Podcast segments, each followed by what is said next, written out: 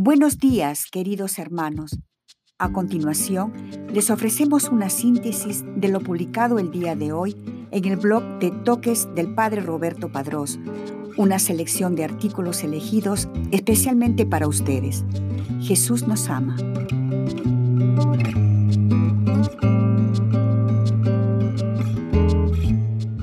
Hoy día, la Iglesia conmemora a San Hugo de Rouen, obispo y abad, 9 de abril.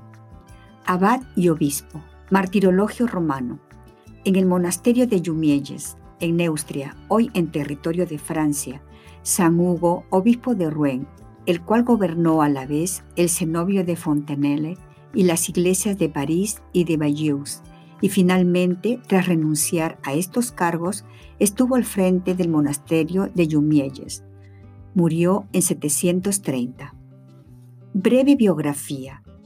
La historia ha conservado pocos detalles sobre la vida de San Hugo de Rouen, cuya fama se debió principalmente a las nobles familias con las que estaba emparentado.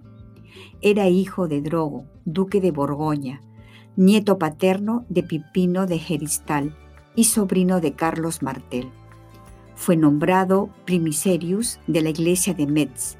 Más tarde, la influencia de su tío Carlos le llevó a ocupar las sedes de París, Rouen y Bayeux, así como los cargos de abad de Fontenelle y Jumielles. En aquellos tiempos, por desgracia, no era raro que una persona gozase de varios beneficios eclesiásticos, pero Hugo, en vez de enriquecerse con las rentas de sus beneficios, gastó su propia fortuna, que era muy considerable, en enriquecer las iglesias que gobernó. La crónica de Fontenelle, que es nuestra fuente principal, habla largamente de los generosos dones que el santo obispo hizo a la abadía. San Hugo murió en la abadía de Jumielles el año 730.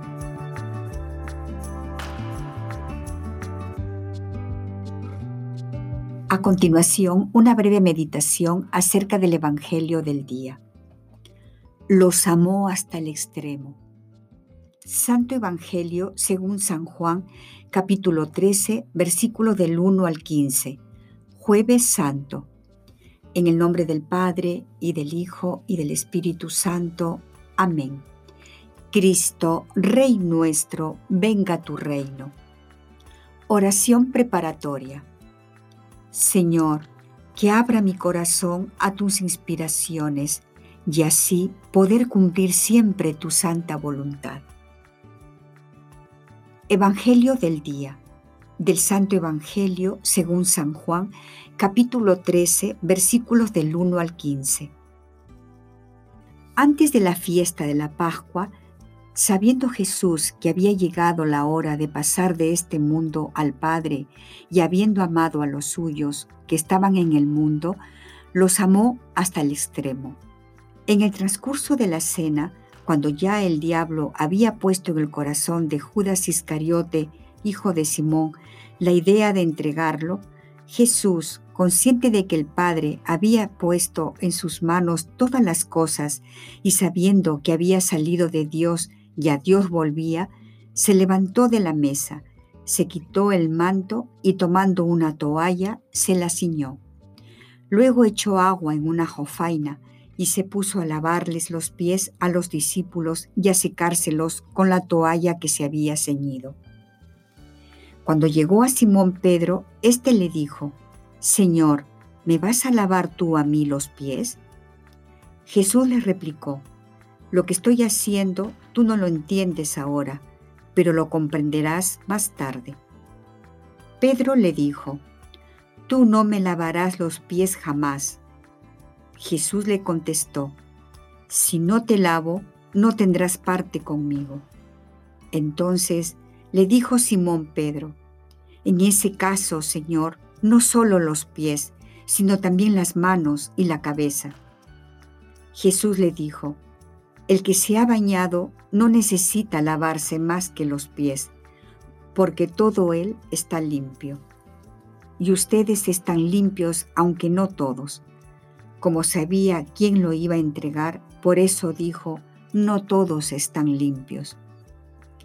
Cuando acabó de lavarle los pies, se puso otra vez el manto, volvió a la mesa y les dijo, ¿comprenden lo que acabo de hacer con ustedes?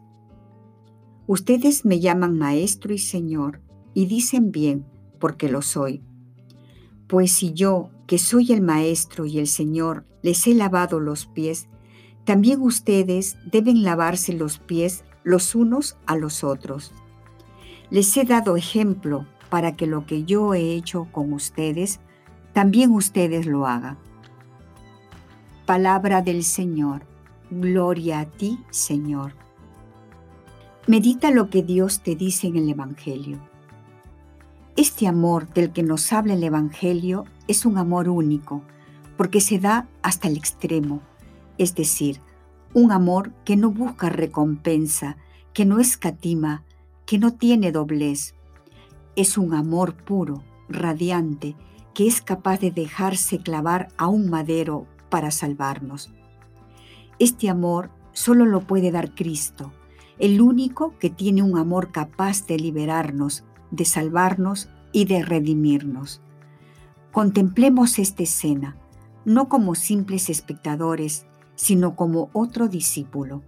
Sentémonos a la mesa, dejemos que Jesús lave nuestros pies, miremoslo a los ojos, veamos con qué ternura nos devuelve la mirada, con cuánta misericordia nos regala una sonrisa para que nos sintamos amados, redimidos, salvados. Se puso a lavarle los pies a los discípulos y a secárselos con la toalla que se había ceñido. El Rey de Reyes, el Hijo de Dios hecho hombre, lava los pies a los doce apóstoles. No es un mero acto ni un simple simbolismo, nada más lejano que eso. Cristo nos da ejemplo y le pide que le imitemos. Hoy más que nunca podemos ser otros Cristos al servicio del prójimo de una forma muy simple con la oración de intercesión. Podemos pedir por todas las personas que están sufriendo en el mundo a causa de la pandemia. Puedes ser un médico con tu oración. La oración es la medicina que podemos ofrecer a esas almas que hoy no encuentran esperanza, que no tienen consuelo esas almas a las que Cristo hoy les está pidiendo ayudar a cargar su cruz. Les he dado ejemplo para que lo que yo he hecho con ustedes, también ustedes lo hagan. Quizás Jesús nunca nos pida lavarle los pies a nadie, pero nos puede pedir algo que nos puede costar un poco porque requeriría romper con nuestro orgullo, con la soberbia o con la comodidad. El lavar los pies al prójimo en nuestra vida puede traducirse en saber perdonar, en pedir perdón y en agradecer. Cosas que en muchos casos nos llevan a ponernos en el lugar del otro, de empatizar y comprender. Hoy es un día en el que podemos hacer muchos propósitos, pero el mejor y el más importante tiene que nacer de un corazón verdaderamente contrito y con un deseo insondable de santidad para poder llevar todas las almas a un encuentro personal con Cristo. En los Getsemaní de hoy, en nuestro mundo indiferente e injusto, donde parecería que se asista a la agonía de la esperanza, el cristiano no puede comportarse como aquellos discípulos que primero tomaron la espada y luego huyeron. No, la solución no es desenvainar la espada contra alguien, ni tampoco huir de los tiempos que nos toca vivir. La única solución es el camino de Jesús, el amor activo, el amor humilde, el amor hasta el extremo. Queridos hermanos y hermanas, hoy Jesús, con su amor sin límites, levanta el estandarte de nuestra humanidad. Podríamos preguntarnos, al fin de cuentas, ¿y nosotros lo lograremos? Si la meta fuera imposible, el Señor no nos hubiera pedido que la alcanzáramos, pero solos es difícil. Es una gracia que debemos implorar. Se necesita pedir a Dios la fuerza para amar, decirle, Señor, ayúdame a amar, enséñame a perdonar. Solo no puedo hacerlo, te necesito. Y también pedirle la gracia de ver a los demás no como obstáculos y complicaciones, sino como hermanos y hermanas a quienes amar. Con mucha frecuencia le pedimos ayuda y gracias para nosotros mismos, pero qué poco le imploramos para que sepamos amar. No le rogamos lo suficiente para aprender a vivir el espíritu del Evangelio, para ser cristianos de verdad. Sin embargo, a la tarde te examinarán en el amor. Elijamos hoy el amor, aunque cueste, aunque vaya contracorriente. No nos dejemos condicionar por lo que piensan los demás. No nos conformemos con medias tintas. Acojamos el desafío de Jesús, el desafío de la caridad. Así seremos verdaderos cristianos y el mundo será más humano. Homilía de su Santidad Francisco, 23 de febrero de 2020. Diálogo con Cristo. Esta es la parte más importante de tu oración. Disponte a platicar con mucho amor con aquel que te amó. Propósito. Proponte uno personal, el que más amor implique en respuesta al amado. O si crees que es lo que Dios te pide, vive lo que se te sugiere a continuación hacer una comunión espiritual, pidiendo por todas las personas que están sufriendo a causa de la pandemia. Despedida. Te damos gracias, Señor, por todos tus beneficios, a ti que vives y reinas por los siglos de los siglos. Amén. Cristo, Rey nuestro, venga a tu reino Virgen prudentísima, María, Madre de la Iglesia, ruega por nosotros. En el nombre del Padre, y del Hijo, y del Espíritu Santo. Amén.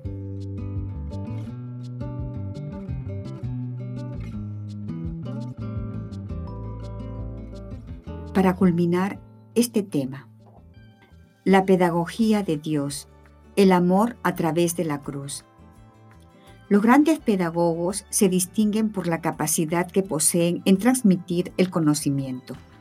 La base de la perfección cristiana consiste en la cercanía con la pedagogía de Dios y esa pedagogía implica una connaturalidad con el corazón de Jesús, conocer sus designios que han sido revelados desde el inicio de los tiempos mediante su palabra.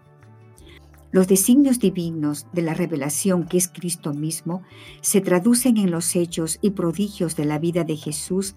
A través de estas acciones fuimos conociendo la pedagogía divina. Jesús, en su perfecta unión hipostática, sabía cómo impartir las lecciones de manera gradual a sus discípulos de acuerdo al nivel espiritual de cada uno de ellos. Cada día enseñaba a través de parábolas, no solo a los discípulos que posteriormente se convertirían en apóstoles, sino a todos los que tenían un corazón dispuesto a escuchar sus enseñanzas. Los grandes pedagogos se distinguen por la capacidad que poseen en transmitir el conocimiento o una enseñanza en particular de forma clara, sencilla y sobre todo fácil de entender para cualquiera que los escuche. Por eso Jesús es el gran maestro, el maestro con mayúsculas, porque de acuerdo a su naturaleza divina vive plenamente la verdad, porque Él es la verdad. Lo más importante de esa pedagogía es que Dios se va comunicando de manera gradual al corazón del hombre. Él, conociendo cada rincón de nuestro ser, sabe perfectamente la mejor manera de preparar nuestro corazón para ir madurando nuestro entendimiento, con la finalidad de comprender gradualmente el gran misterio de la revelación, el amor. En la audiencia general del 25 de junio de 2014, el Papa Francisco hablaba que a Cristo se le entiende por llevar la cruz. El Hijo del Hombre, dijo, es decir, el Mesías, el ungido, debe sufrir mucho, ser rechazado por los ancianos, por los jefes de los sacerdotes y por los escribas, ser asesinado y resucitar. Este es el camino de vuestra liberación. Este es el camino del Mesías, del justo, la pasión, la cruz. Justamente en esta audiencia el Papa hablaba que precisamente en eso se basaba la pedagogía de Cristo. Jesús preparaba el corazón de los hombres para que a través de este sufrimiento pudiéramos entender el misterio de Dios. El amor no se entiende ni se vive sin sufrimiento. Dios va preparando nuestro corazón por etapas. Al respecto de la pedagogía divina, el Catecismo de la Iglesia Católica, SIC, establece lo siguiente. Dios se comunica gradualmente al hombre, lo prepara por etapas para acoger la revelación sobrenatural que hace de sí mismo y que culminará en la persona y la misión del Verbo encarnado, Jesucristo. Estas etapas de preparación vienen acompañadas por la guía indiscutible de nuestra Madre y Jesús mismo, el pedagogo por excelencia. Primeramente, por medio de María, nuestra preciosa intercesora, maestra de la humildad y obediencia, ella, a través de su maternal protección, nos va educando para acercarnos más a Jesús por medio del ejercicio de las virtudes. La segunda etapa es que después de un tiempo considerable de purificación a través de la cruz y el ejercicio de las virtudes humanas, nos presenta a Jesús, quien conoce el trabajo que nuestra Madre ha realizado en nosotros pero entiende que todavía nos falta un gran camino por recorrer. Entonces, Él comienza a transformar nuestro corazón de una manera más intensa que nuestra madre. Esa etapa es un poco más dura que la anterior, pero Jesús sabe que estamos preparados porque hemos ya avanzado un tramo del camino a la santidad. Así que el que nos brinda un gran regalo que implica compartir un poco de su sufrimiento en la cruz, aunque nos parezca difícil de comprender, en efecto, es una tremenda gracia que nos permite experimentar a través de la acción santificadora del Espíritu Santo para acercarnos aún más a su sagrado corazón, para asemejarnos cada vez más a Él, para que en una etapa final de su perfecta pedagogía podamos estar lo suficientemente asemejados a Jesús para presentarnos ante el Padre. Referencia Catecismo de la Iglesia Católica,